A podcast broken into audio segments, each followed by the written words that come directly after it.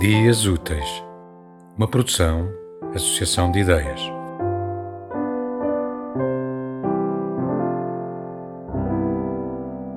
Hoje em dia pode-se roubar tudo a um homem até a morte. Rouba-se-lhe a morte com a mesma facilidade com que se lhe rouba a vida, a face ou a palavra, que são coisas mais que tudo inestimáveis. Disse o contador de histórias à sua filha Ritinha.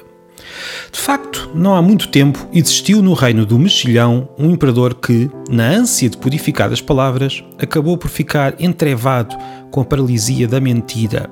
Ainda lá está, dizem, e não é homem nem estátua, porque a ele sim roubaram-lhe a morte. Não faz parte deste nosso mundo, nem daquele para onde costumam ir os cadáveres, embora cheire terrivelmente. Quando muito é isso, um cheiro, um fio de peste a alastrar por todas as vilas do Império.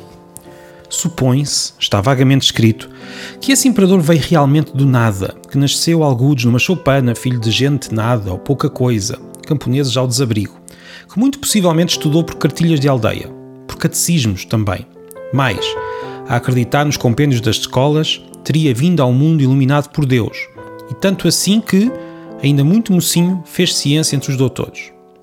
Nessa altura chamava-se Francisco, ou Vitorino, Adolfo, talvez Adolfo Hirto, ou Benito Marcolino, Zé Fulgêncio, Sebastião Desejado, não interessa. O que interessa é que quando deram por ele já tinha outro nome: Imperador.